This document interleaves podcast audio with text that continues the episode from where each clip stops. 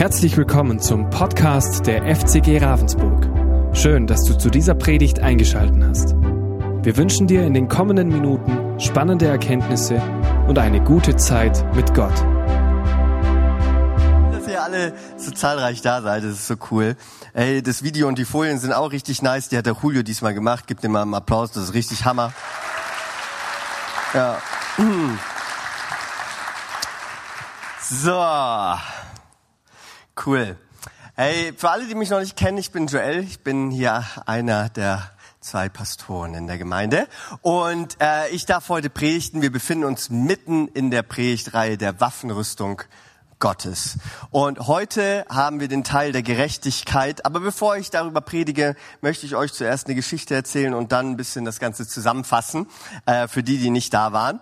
Und äh, zwar habe ich letztes Jahr im September geheiratet, äh, richtig gut, ja.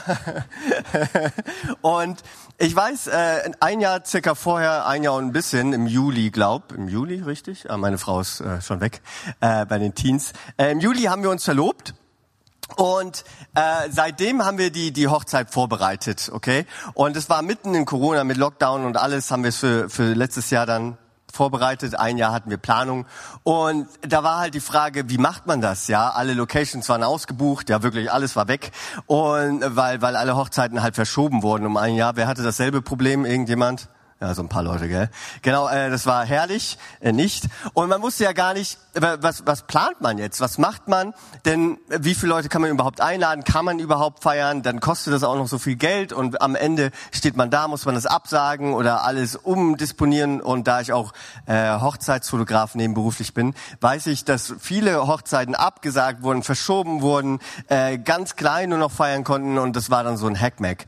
Und ich weiß aber, äh, das vielleicht ist das auch ein bisschen naiv oder so.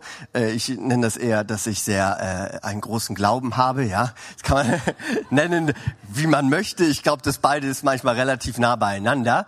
Und ich, ich weiß noch, da war ich auch im Büro immer, als ich das vorbereitet habe und habe zum Christoph auch immer gesagt, du, an unserem Tag im September, wenn wir heiraten, da gibt's keine Maßnahmen mehr, gell? Habe ich immer wieder gesagt. Ich habe gesagt, hey, bis dahin ist Corona weg, gell? An dem Tag gibt es keine Maßnahmen. Wir planen auch so einfach. Also haben wir viele Leute eingeladen, haben auch draußen geheiratet, äh, in so großen Zelten, das sah richtig cool aus. Und äh, die Frage war dann am Ende auch, da auch die Trauung komplett ohne Dach äh, stattfand und so, ob das Wetter überhaupt gut ist, ob die Maßnahmen überhaupt dann wirklich nicht da sind und so. Aber egal, wir haben einfach mal so geplant, gell? Äh, es hätte ja alles schief gehen können und bei vielen ist es auch schief gegangen, ja. Äh, sorry dafür auch. Aber keine Ahnung, ich habe halt immer gesagt, nein, an dem Tag wird es keine Maßnahmen geben. Und die Tabi hatte genug Glauben für das Wetter und hat immer gesagt, an dem Tag wird das Wetter richtig Hammer. Und äh, kurz vorher gab es noch für ähm, Hochzeiten Riesenbeschränkungen, ja, für Feiern. Also übelst war halt wieder Corona ging wieder richtig äh, rasant, alles war begrenzt. Ähm, das Wetter war nur Regen. Ich weiß nicht, kann jemand sich daran noch erinnern? Letzte Woche im August, äh, der Sommer war so nass und dann hätte man langsam Straucheln kommen können und ins Schwitzen, gell? Aber vielleicht sind wir auch zu tiefenentspannt bei sowas. Wie gesagt, nennt es naiv oder Glauben. Auf jeden Fall haben wir gesagt, nein, das, das wird an dem Tag. Und ich sage euch, das war so krass, denn genau in der Woche vorher ging's los, dass das Berg, äh, dass das Wetter immer immer sonnig war und das brauchten wir auch, denn wir waren auf so einer großen Wiese und die muss ja erstmal austrocknen ne, nach dem ganzen Regen, damit man das Zelt drauf aufbauen kann. Und dann war die ganze Woche Sonne und an dem Tag war das Wetter auch, das war das krasseste Wetter in einem Jahr, glaube ich, oder? Also für mich, aber das war auch einfach so. Äh, äh, bitte? Der einzige, ja, gefühlt der auch der einzige in Schwäbisch Hall. Und es war so krass, genau in der Woche gab es neue Verordnungen. Und zwar stand da die, die Klausel, für private Veranstaltungen gelten keine Verordnungen mehr. Das war's, genau so habe ich mir das vorgestellt. Und äh, äh, ja, nennt es Naivität oder Glaube. Ich glaube, dass die beiden Dinge manchmal sehr nah beieinander sind. Ähm, die Frage ist, ja, was wäre, wenn es geregnet hätte? Gell? Was wäre, wenn es Maßnahmen gegeben hätte? All diese Fragen hätte man sich stellen können und äh, auch daran verrückt werden können. Ich glaube, das ist auch ganz schön ein Stressfaktor. Äh, ich kann mich davon irgendwie immer ganz einfach frei machen. Aber äh, das Gute ist, dass es heute ein bisschen in die Richtung gehen wird, und zwar Dinge zu glauben. Dinge auch wenn man es vielleicht naiv nennt, zu glauben und für sich in Anspruch zu nehmen. Und darum geht es nämlich genau in diesem ganzen Thema der Waffenrüstung Gottes. Es ist nämlich etwas, was wir nicht sichtbar an uns haben, sondern durch Glaube bekommen. Und Glaube ist etwas, was manchmal naiv wirken kann, wenn man sagt, nein, ich, ich glaube das. Ich bin der festen Überzeugung, dass das für mich gilt. Auch wenn es andere Menschen vielleicht nicht sehen. Auch wenn ich es selbst nicht sehe. Und das genau ist das Thema der Waffenrüstung, worum es geht, dass wir sie im Glauben annehmen. Und darin befinden wir uns gerade mittendrin. Und ich darf heute über die Gerechtigkeit reden. Letzte Woche haben wir äh, den Gürtel der Wahrheit von Josef und Hartwig gehört. Wer war da? War richtig stark, gell? Und ähm, heute werde ich dran anknüpfen, aber vorher möchte ich euch nochmal zusammenfassen den Einstiegsvers quasi, beziehungsweise den zweiten, aber der das Ganze nochmal verdeutlicht von Epheser 6, der Waffenrüstung Gottes, wozu Paulus aufruft, vorlesen. Und zwar sagt er dort der Gemeinde, zieht die ganze Waffenrüstung Gottes an, damit ihr gegen die Listen des Teufels bestehen könnt. Das ist der Grund, warum wir die Waffenrüstung anziehen sollen. Und dann geht er die verschiedenen Waffenrüstungsteile durch, Gürtel der Wahrheit, Brustpanzer, der Gerechtigkeit, der zweite Teil der Waffenrüstung heute. Und darüber möchte ich heute mehr mit euch reden. Und zuerst einmal den Vers vorlesen und dann möchte ich nochmal beten und Gott dafür einladen, dass er uns den Vers auch auslegt. Denn das möchte ich heute tun. Ich möchte mit euch über die Waffenrüstung reden und euch den Vers auslesen, auslegen, wie ich glaube, dass er zu aus, auszulegen ist. Denn die Bibel legt sich immer oder meistens mit sich selbst auf. Und deswegen ist es so schön und ich fand es so stark, die prophetischen Worte, gerade die drei, da merke ich auch immer wieder, Gott lebt so präsent, äh, so nah bei uns einfach, weil die Worte sind alle so krass und sie werden heute genau zu dir sprechen. Und das ganze Predigtthema wurde wirklich so grandios vorbereitet, äh, äh, auch durch den Hartweg dann am Ende nochmal mit Jesaja, weil genau darum geht's heute auch.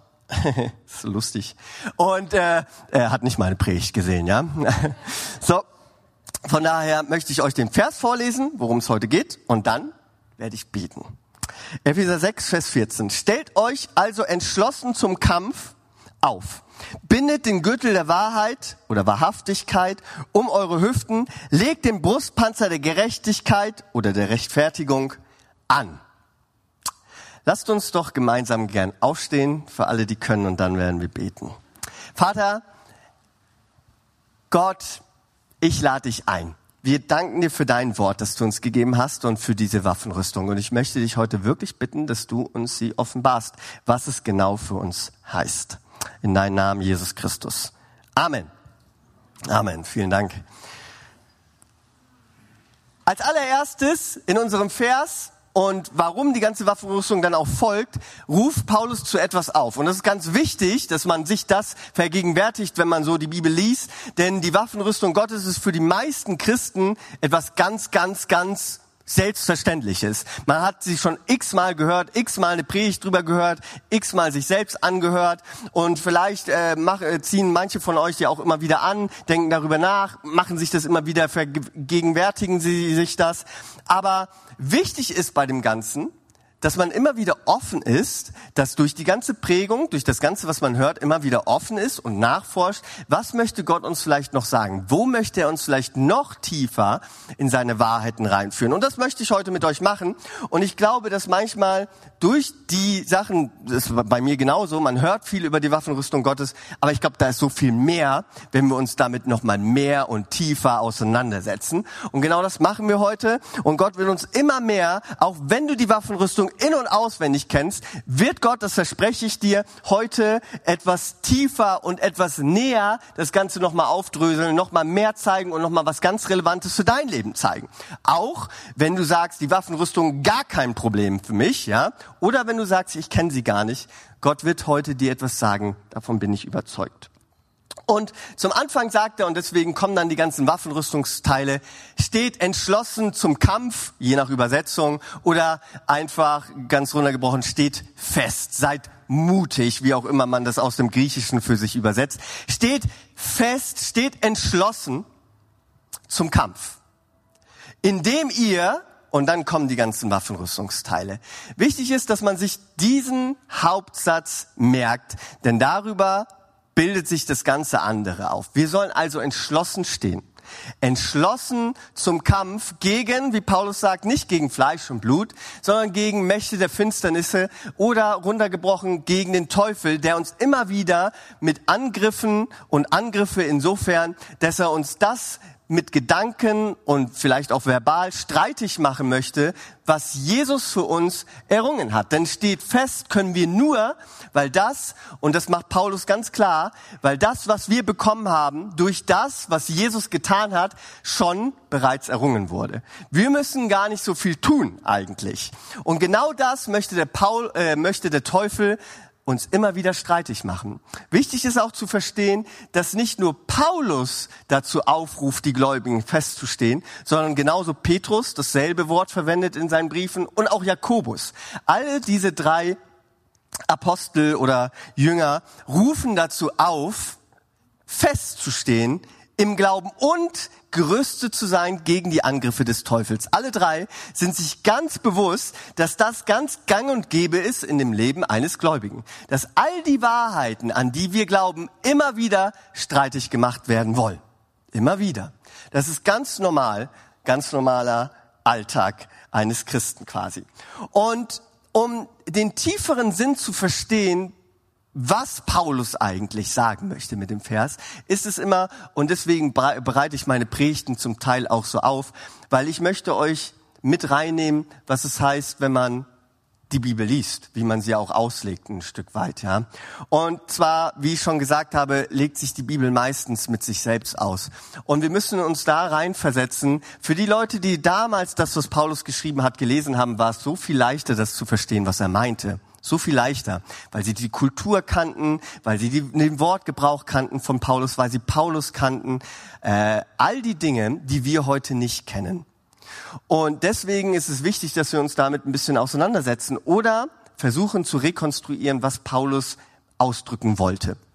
Und wenn wir uns jetzt reinversetzen in Paulus, der die Waffenrüstung beschreibt, dann beschreibt er nicht eine Waffenrüstung eines Soldaten, dann beschreibt er nicht, den wir heute kennen, eines aus dem Mittelalter, eines Ritters, sondern ganz klar eines Römers.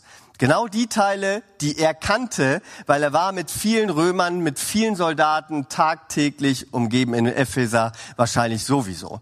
Also überall waren diese Soldaten und er kannte die Rüstung und wenn er die Rüstung beschreibt, dann benutzt er auch genau die, denn die Leute kannten diese Rüstung. Und da sie sie kannten, konnte er sie benutzen, um daran zu symbolisieren, was ihnen ganz nahe ist. Für uns wäre das heute, wenn ich quasi euch die gleichen Dinge äh, ausdrücken woll wollen würde, vielleicht die Militärsausrüstung eines Soldaten aus unserer Zeit. Denn das kennen wir einfach, das ist uns bewusst und genau das hat Paulus auch gemacht. Darüber hinaus aber kannte Paulus ganz gewiss auch das Alte Testament nahezu auswendig, wenn nicht ganz. Das war relativ klar.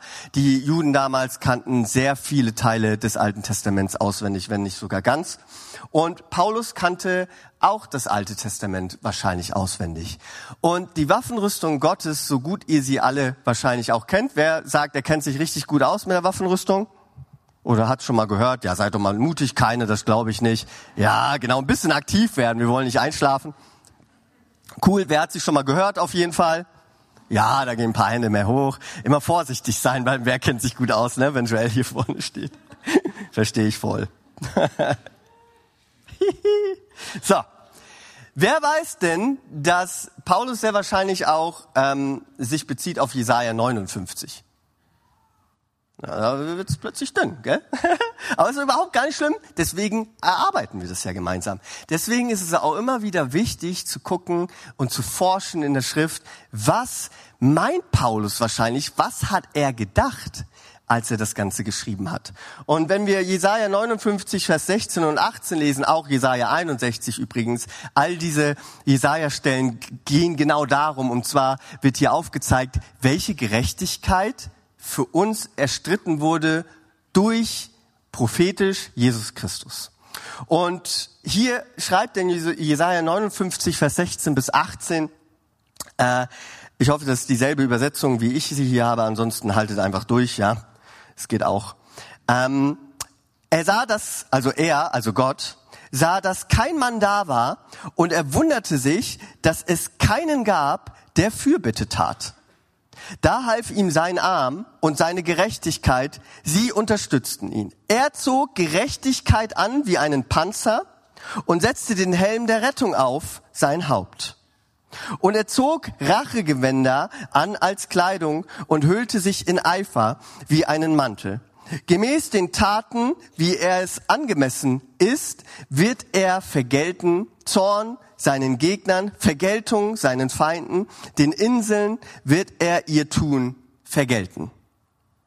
Hier ist der, der Vor, der, die Vorrüstung der Rüstung, von der Paulus redet. Und zwar genau auf die Kultur, die Jesaja damals kannte, viele Jahre zuvor. Und diese Waffenrüstung, die ein bisschen damals anders aussah, zog in dem Fall nicht der Mensch an, sondern zog Gott an. Gott zog den Brustpanzer der Gerechtigkeit ein, den Helm des Heils, genau exakt dieselben Teile, die auch Paulus zitiert, exakt dasselbe. Und warum macht er das? Weil keiner Fürbitte tat. Und darauf gucken wir später nochmal, denn Paulus geht genau auf dasselbe ein. Weil keiner Fürbitte tat, half sein rechter Arm, das klingt ein bisschen komisch, ist nicht schlimm, kommt immer wieder in der Bibel vor mit dem Arm Gottes, passt schon, ist jetzt mal ein anderes Thema, half ihm die Gerechtigkeit zu erringen. Und dann geht's im folgenden Jesaja, wie Hartwig vorhin auch vorgelesen hat, hat darum, dass Gott für uns Menschen die Gerechtigkeit erstreitet. Und zwar durch Zorn und durch Rache. Genau diese Teile, die Gott sich angezogen hat mit dem Mantel und den Umhang, den es damals bei den Rüstungen so gab und dann später eher seltener, bezieht sich, ähm, bezieht sich darauf, dass Gott das Ganze für uns bereits getan hat. Er zog sich den Mantel und den Umhang des Zorn und äh, des Eifers an um für uns die Gerechtigkeit zu erstreiten. Das Gute ist, dass Gott es bereits getan hat durch Jesus Christus und wir somit den Mantel des Zorns und äh, den Mantel des Eifers und die Kleidung, die Rachegewänder nicht anziehen müssen. Das zitiert Paulus auch nicht mehr. Ja, ist interessant, dass er genau den Teil der Waffenrüstung Gottes auslässt und sich nur noch bezieht auf Gerechtigkeit, Heil und darüber hinaus noch andere Teile, die durch Gerechtigkeit und das Heil erwirkt wurden, nämlich Glaube, Wahrheit, ähm, die Schuhe der Bereitschaft, das Evangelium zu verkünden, Glaube und das Schwert des Geistes, was das Wort Gottes ist. Spannend, gell, wenn man darüber hört, krass. Das kommt ja schon vor. Und es ist mit so vielen Dingen so, ja. Wenn wir die Bibel lesen, die Bibel legt sich in der Regel mit sich selbst aus. Paulus kannte genau das, diese Waffenrüstung, die Gott sich damals angezogen hat und damit den Sieg errungen hat. Genau diese Waffenrüstung sollen wir heute anziehen und er hat sie uns übertragen. Gerechtigkeit ist so eine Frage für sich oder was ist, was ist eigentlich Gerechtigkeit? Gerechtigkeit wird heutzutage so verschieden definiert, so unterschiedlich. Und ich habe auch eine wirklich richtig geniale Ausarbeitung von Timothy Keller, hat mein ähm, Schwiegerpapa mir äh, zugesandt. Ich habe die ähm, ich habe die auch hier aus, oh, ja, ja, ausgedruckt. Ja, äh, danke Margit. Ähm, ich, äh, die wird euch als Kleingruppenleiter zugeschickt auch noch morgen. Und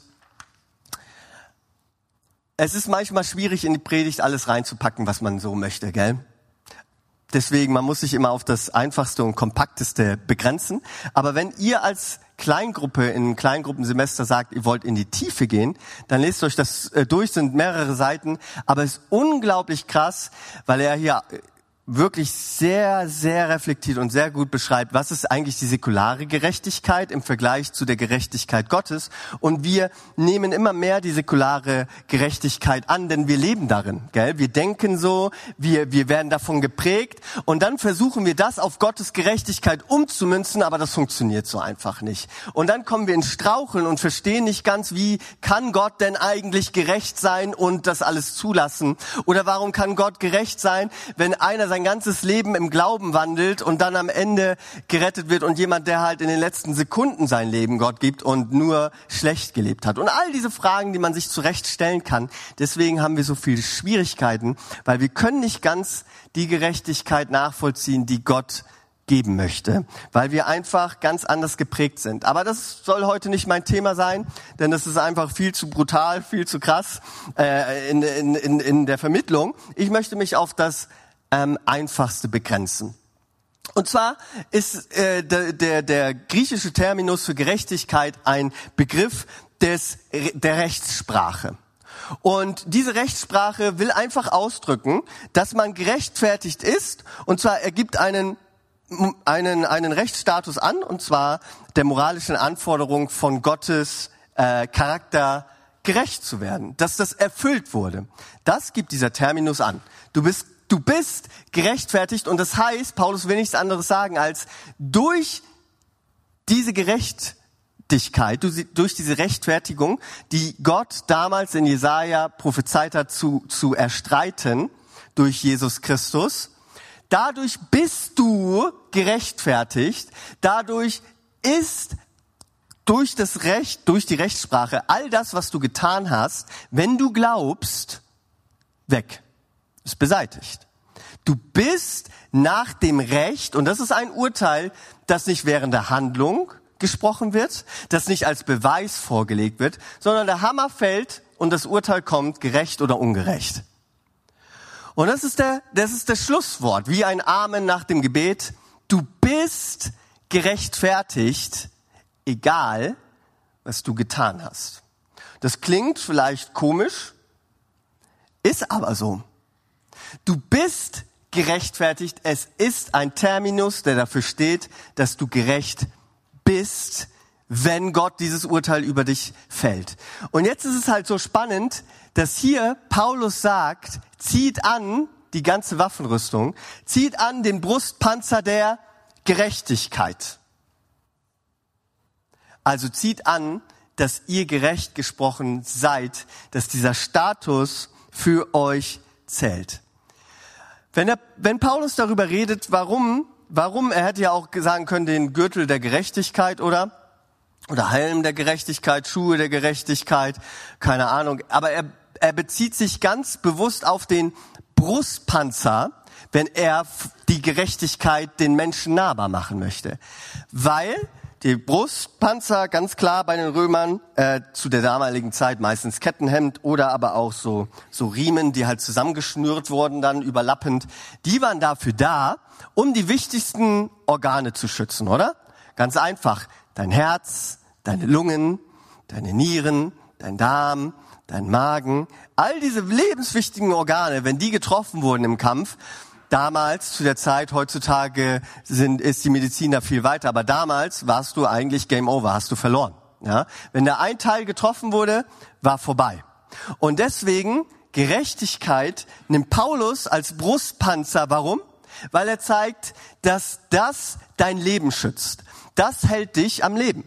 Und wenn dir jemand die Gerechtigkeit raubt, dann raubt er dir auch das Leben. Dann raubt er dir die Lebensfreude, dann raubt er dir die Aussicht auf das ewige Leben, dann raubt er dir deine Kraft. Denn er trifft dich genau mitten ins Herz, mitten in, und, und dein, dein Herz versagt oder mitten in die Lunge ja, du kannst nicht mehr richtig atmen, weil die Angst kommt. Du weißt, weißt nicht, ob du gerettet bist oder dein Magen. Du hast die ganze Zeit so Schmerzen. Ich zum Beispiel äh, psychischen Druck und so verarbeite ich voll durch den Darm, dann habe ich immer Schmerzen. Ja, äh, man sagt ja auch, Liebe geht durch den Magen und so, gell? All diese Dinge, wenn die getroffen werden, hat es immer etwas mit meinem ganzen Wohlbefinden zu tun, wie es mir geht, wie ich fühle, wie ich denke. Denn damals dachten die Leute auch noch, das Denken geht durch das Herz. All das wird getroffen, wenn mir die Gerechtigkeit geraubt wird. Weil wenn die Gerechtigkeit weg ist und ich nicht mehr daran glaube, dass wenn ich etwas falsch gemacht habe, gerecht bin, dann kommt der Schmerz. Dann kommt die Angst, dann kommt der Druck, dann kommt das schwierige Atmen, dann kommt all das, was der Feind dir einreden möchte, wenn du dir das rauben lässt, was die Gerechtigkeit ist. Darüber hinaus, neben diesen lebenswichtigen Organen Schutz, hat der Brustpanzer damals auch etwas ganz Wichtiges angezeigt. Und ich habe euch für den Kleingruppensemester auch ein cooles Bild von einer Statue mitgegeben, das zeige ich heute nicht. Aber es, ihr seht, ne, es lohnt sich, in eine Kleingruppe zu gehen. ähm, ist immer noch Möglichkeit reinzugehen, nachträglich auch, ja. Ähm, damals war so, und das finde ich, äh, zeigt das Bild auch richtig cool, hier ist so ein Lamm drauf gedruckt. Ähm, damals war es so, dass die größeren Offiziere und so äh, Plaketten oder Verzierungen draufgedruckt bekommen haben, je nach den Siegen, die sie errungen haben.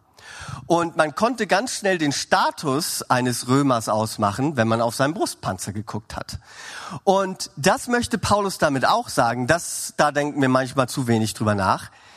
Der Status, den Gott errungen hat für mich, den Sieg, das Lamm am Kreuz, den trage ich auf mir. Und wenn ich den Brustpanzer abmache, dann lege ich auch das Opfer ab, das Jesus am Kreuz für mich errungen hat.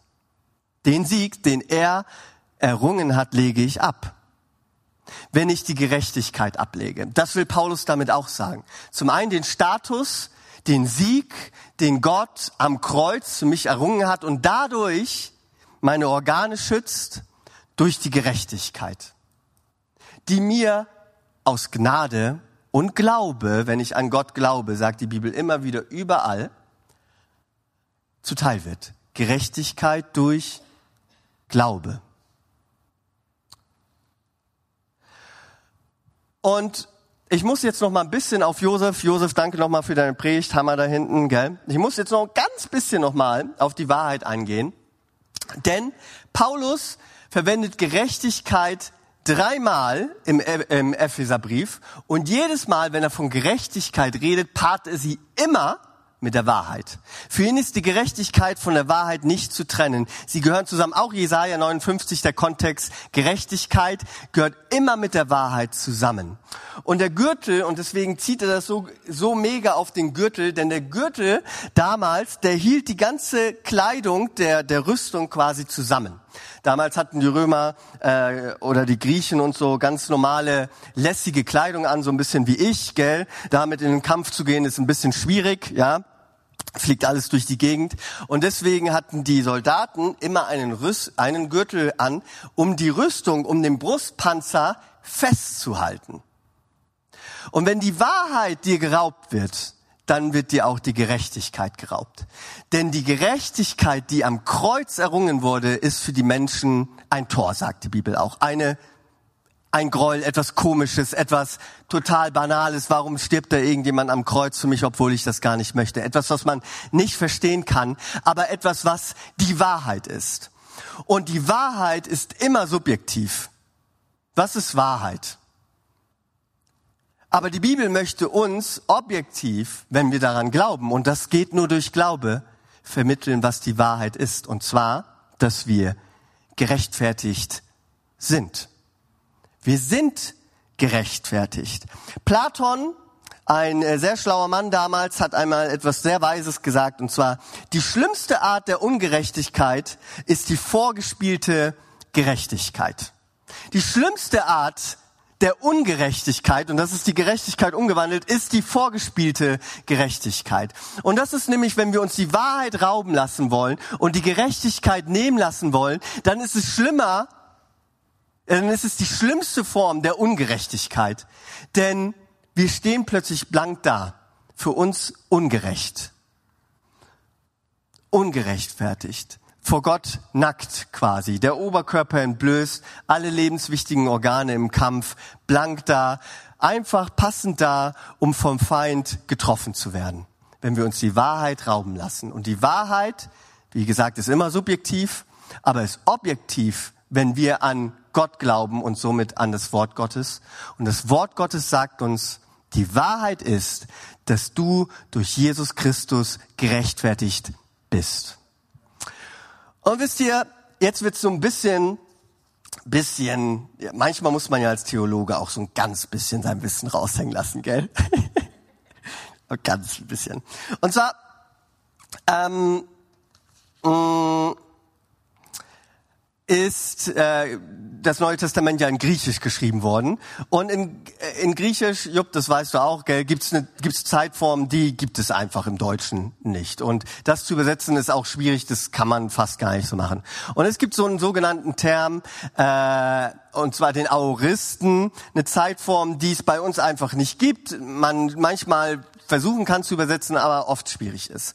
Und wenn wir uns die Waffenrüstung durchlesen im Griechischen, ist es so, dass die ganzen Waffenrüstungen, immer wenn das Verb dasteht, zieht an, umgürtet euch, stattet euch aus, ergreift, sind, ist jedes dieser Verbe, Verben immer im Aorist geschrieben, im Aorist-Partizip und äh, bezieht sich, alles bezieht sich auf den steht fest. Jedes dieser Aoristen-Partizipien bezieht sich auf das Hauptverb und das ist steht fest im Glauben. Und das Aorist, der Aorist im Partizip drückt etwas aus und zwar eine schon abgeschlossene punktuelle Sache in der Vergangenheit. Das haben wir im Deutschen so einfach nicht. Es ist also in der Vergangenheit punktuell, also zack, ohne Prozess passiert. Wann? Wenn wir feststehen. Das heißt, die Waffenrüstung, und so schön das auch immer ist, wollen wir ja immer wieder anziehen, immer wieder ergreifen, immer wieder irgendwie uns umgürten und so. Und das ist auch gut, ja. Aber das Bessere ist darüber nachzudenken, dass wir die Waffenrüstung bereits anhaben, wenn wir glauben. Wir müssen sie nicht mehr anziehen. Sie wurde uns bereits angezogen durch Glaube. Durch Glaube, wenn ich Christ werde, wie Jupp gesagt hat, wenn ich Metamorphose, wenn ich eine neue Schöpfung bin, bin ich gerechtfertigt, bin ich heil, habe ich einen Auftrag, habe ich Glauben, all diese Dinge durch Glaube. Wir müssen uns nicht krampfhaft vor dem Kampf kurz in die Waffenrüstung reindrängen. Wir haben sie an. Nur wenn Paulus sagt, ergreift sie, meint er damit, werdet euch bewusst, dass ihr sie bereits anhabt. Das sind alles Tugenden, jedes Teil der Waffenrüstung, die Dinge beschreiben, die Christen, wahre Jünger folgen. Wenn uns eins dieser Dinge geraubt wird, dann fangen wir an zu straucheln. Dann wird's langsam schwierig. Deswegen, sagt Paulus, steht fest. Das ist unser Auftrag. Unser Auftrag ist, wir sollen feststehen, weil wir die Waffenrüstung anhaben. Und wir Menschen heute denken oft sehr individualistisch. Wem zieht Paulus denn hier die Rüstung an? Bin ich das? Ja, auch. Aber vielmehr sagt er, er greift ihr und er spricht die Gemeinde an. Ihr als Gemeinde, wir als Gemeinde, wir als Familie, wir als Leib, durch Christus, durch den Glauben, durch sein Opfer ist ein Riesenwunder neben der Vergebung passiert. Dass wir eine riesige Familie sind, ein Leib, ein Körper, spricht Paulus auch, vor Gott. Und diesem Körper zieht er die Waffenrüstung Gottes an. Wir als Gemeinde haben die Waffenrüstung Gottes an. Wir als Gemeinde sind gerechtfertigt. Und immer wieder wollen wir uns alleine in den Kampf begeben, ja? Ich hab die Waffenrüstung an. Ich muss alleine feststehen. Ich muss alles für mich bewältigen. Aber weißt du was? Ja, du hast die Waffenrüstung an, aber die Römer damals hat man nicht alleine kämpfen sehen, sondern immer in Kohorten, immer in großen Blöcken. Die hatten immer die krassesten Moves drauf, ja, Schildkrötenkohorte und so weiter, alles aus Asterix und Obelix, gell? Alles bekannt, ja? Oder ihr kennt die Bilder, gell? Wer kennt es? Ja, beste. Äh, die ganzen Kohorten, die gab's, ja durch die Riesenschilder, aber ein Soldat in Rom wusste, alleine ist er nichts auf sich gestellt. Alleine bist du verloren, denn der Feind kann dich leicht überwältigen. Aber als Gemeinde, als Gruppe, wenn wir gerechtfertigt Schild an Schild stehen und gemeinsam feststehen, dann können wir uns gegenseitig ermutigen, bestärken, den Glauben schaffen und vermitteln, dass wir gerechtfertigt sind durch die Wahrheit, die allein Gottes Wort für uns bereithält. Und wir wollen immer wieder für uns alleine alles machen. Wir nehmen uns aus Gemeinde raus. Wir denken, ah, die haben mir so wehgetan oder so, was vielleicht auch stimmt zum Teil. Aber alleine sage ich dir, und ich kenne da viele Beispiele, alleine bist du auf dich allein gestellt. Und alleine ist der Kampf schwierig. Deswegen haben wir uns als ein Leib, wir sind gemeinsam vor Gott ein Körper, eine Waffenrüstung und gemeinsam stehen wir fest. Alleine viel Spaß beim Feststehen. Viel Spaß, dass du das tragen kannst, was manchmal dir vom Feind aufgebürdet wird. Viel Spaß dabei, standhaft und stark zu bleiben. Um jetzt langsam zum Schluss zu kommen, und ich darf auch die Band schon nach vorne rufen, ähm, möchte ich euch nochmal Epheser 4, Vers 21 bis 24 vorlesen. Denn, wie gesagt, die Bibel legt sich mit sich selbst aus und Paulus redet zuvor genau darüber nochmal und ich möchte euch das vorlesen. Dort schreibt er, oder habt ihr seine Botschaft nicht gehört? Seid ihr etwa nicht seiner Lehre unterrichtet worden in der Wahrheit, wie sie in Jesus zu uns gekommen ist? Dann wurdet ihr aber auch gelehrt, nicht mehr so weiter zu leben, wie ihr bis dahin gelebt habt, sondern den alten Menschen abzulegen, der seine trügerische Begierde nachgibt und sich damit selbst ins Verderben stürzt. Und ihr wurdet gelehrt, euch in eurem Geist und in eurem Denken erneuern zu lassen. Und, und jetzt kommt's, den neuen Menschen anzuziehen, nach, der nach Gottes Bild erschaffen ist und dessen Kennzeichen Gerechtigkeit und Heiligkeit sind, die sich auf die Wahrheit gründen. Paulus will immer wieder etwas verdeutlichen und nimmt so viele Mittel wie möglich, um es den Leuten zu erklären. Wenn wir glauben, haben wir unsere alte Kreatur, wie Job gesagt hat, niedergelassen und Christus angezogen. Zieh Christus nicht aus. Ja? Mach es nicht. Ja? Du bist durch Glaube gerechtfertigt und dadurch und jetzt kommt's, neben all diesen wichtigen Wahrheiten dürfen wir nicht vergessen, dass das auch und Gottes Auftrag an uns ist, heilig zu leben. Dadurch wollen wir die Sünde, wo Paulus auch sagt, die uns so leicht umstrickt und gefangen nehmen möchte, lassen. Denn die bringt dich auf Dauer zu Fall. Die macht dich, zieht dich auf den Boden. Du bist gerechtfertigt, wenn du etwas falsch machst. Das darf dir keiner rauben. Aber Lass dich nicht mit Dingen ein, von denen du weißt, dass sie dich am Ende besiegen. Wie schnell geben wir uns dahin? Und manchmal muss man auch kämpfen, ausstehen, die zu groß sind. Und dann haben wir einander, uns zu bestätigen, äh, bestätigen, was ist das für ein Wort? Bestärken, dass wir gerechtfertigt sind und dass das die Wahrheit ist. Das ist die Wahrheit. Wir sind gerechtfertigt. Egal was du falsch machst, es klingt verrückt. Du bist gerechtfertigt. Aber darin fang an, Gottes Wesen zu ehren, was er für dich am, am Kreuz errungen hat. Hab die Gnade nicht als billige Gnade. Das ist sie nicht. Das machen wir aber daraus, wenn wir sagen, ich kann machen, was ich will. Das ist eine, eine Ehre, Gottes Kind zu sein. Und deswegen will ich die Sünde lassen. Gott weiß so sehr, was mir gut tut. Und die Sünde will mich zum Fall bringen. Lasst uns einander unsere Sünden bekennen, sagt die Bibel auch, damit Dinge ans Licht gebracht werden, damit wir erstarken können gemeinsam. Und jetzt möchte ich noch, dass wir gemeinsam beten. Und zwar genau für die Dinge. Und ich möchte vorher noch etwas erklären. Denn wie ich in Jesaja schon gesagt habe, oder Jesaja gesagt hat, geht's hier um Gott fragt sich, warum tut keiner Fürbitte, oder?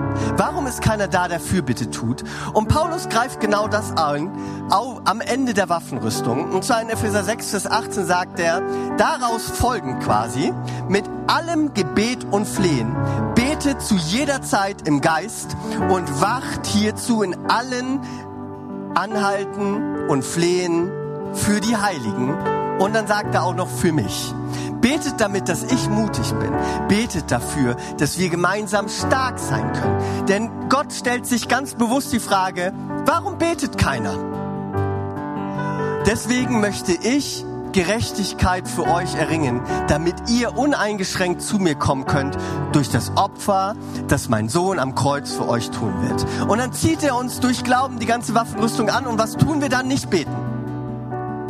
Deswegen möchte ich uns ermutigen, dass wir für alle Dinge, für uns, füreinander ermutigen, beten, für diese Welt einstehen, in Fürbitten, in Flehen und gemeinsam daran denken, dass Mut, Kraft, Besonnenheit, all diese Tugenden, Gerechtigkeit, Wahrheit, all diese Dinge nur dann Bestand halten können in unserem Gemeindeleib, wenn wir füreinander beten, uns stärken, uns ermutigen, füreinander eintreten in Fürbitte. Lasst uns nicht dahin kommen, dass Gott sich wieder fragen muss, wer ist da?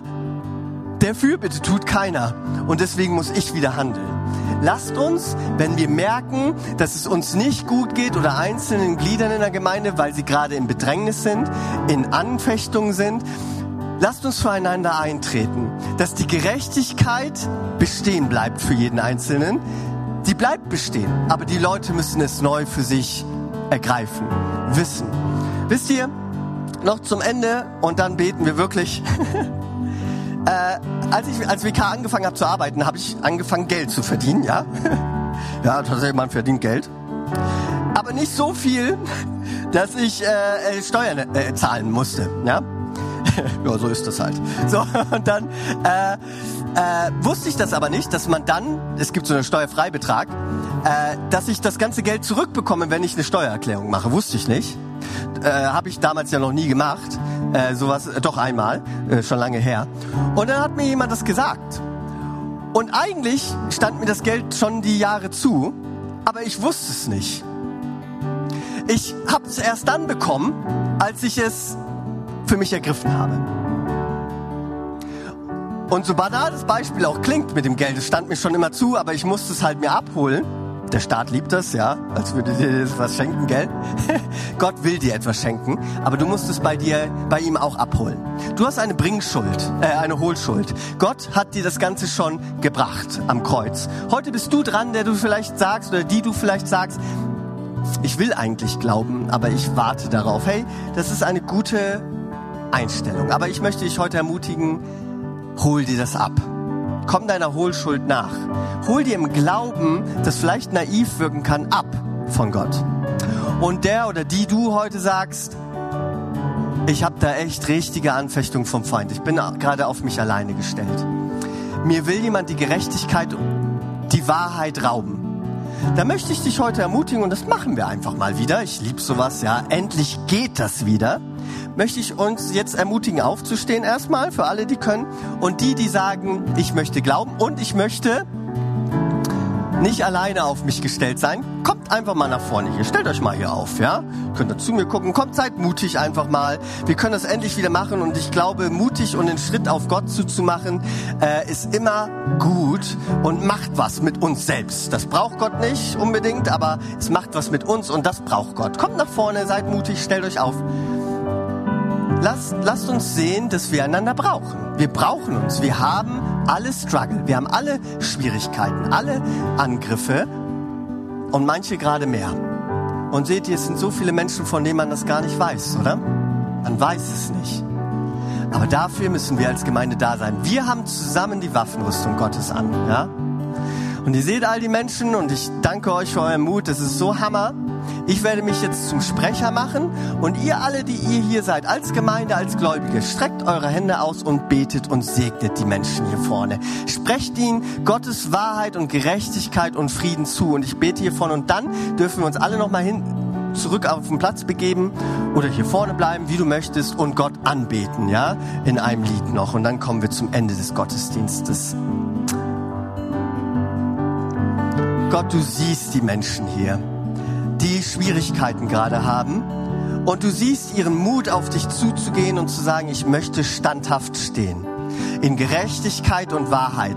Und du siehst, dass all diese Dinge angezweifelt werden. Wir als Gemeinde sehen es auch, dass hier Schwierigkeiten sind. Und Gott, wir bitten dich von ganzem Herzen und mit aller Ehrfurcht komme ich vor dir, Gott, und bitte dich von ganzem Herzen. Komm zu meinen Brüdern und Schwestern und segne du sie mit Kraft schenk du ihnen die Gewissheit, dass sie gerechtfertigt sind durch das Urteil von dir am Ende. Du hast das letzte Wort und du hast die Gnade am Kreuz durch deinen Sohn bereits errungen. Gott, das ist die Wahrheit und ich möchte dich bitten, dass du all die Menschen heute hier begegnest und ihnen das jetzt ganz klar zeigst. Und dass du die Schwierigkeiten versuchst zu erdrücken. Und Gott, lass uns als Gemeinde stark sein füreinander. Mach du uns stark, dass wir einander nicht verurteilen, sondern einander beschützen und Schild an Schild stehen, um das zu verteidigen durch Glaube, was du uns gegeben hast. Die Gerechtigkeit in Wahrheit. Gott, ich danke dir, dass du uns segnest und uns liebst und uns beschenkst heute. Du bist unser Gott. Und wir sind gerecht. Und die ganze Gemeinde sagt dazu, dass wir gerechtfertigt sind durch Glaube in Wahrheit, egal was wir getan haben. Gemeinsam Amen. Amen. Wir hoffen, diese Predigt konnte dich für deinen Alltag ermutigen. Wenn du Fragen hast, kannst du gerne eine E-Mail schreiben an info@fcg-rv.de oder besuche unsere Homepage auf www.fcg-rv.de. In diesem Sinne wünschen wir dir eine gesegnete Woche und bis bald.